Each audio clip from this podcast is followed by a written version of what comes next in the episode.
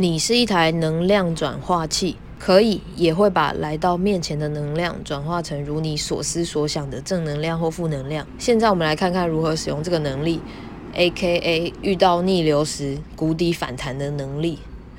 每一个观点其实都是一个有趣的观点，尤其是当遇到与自己理解的信念相左的观点，更是如此。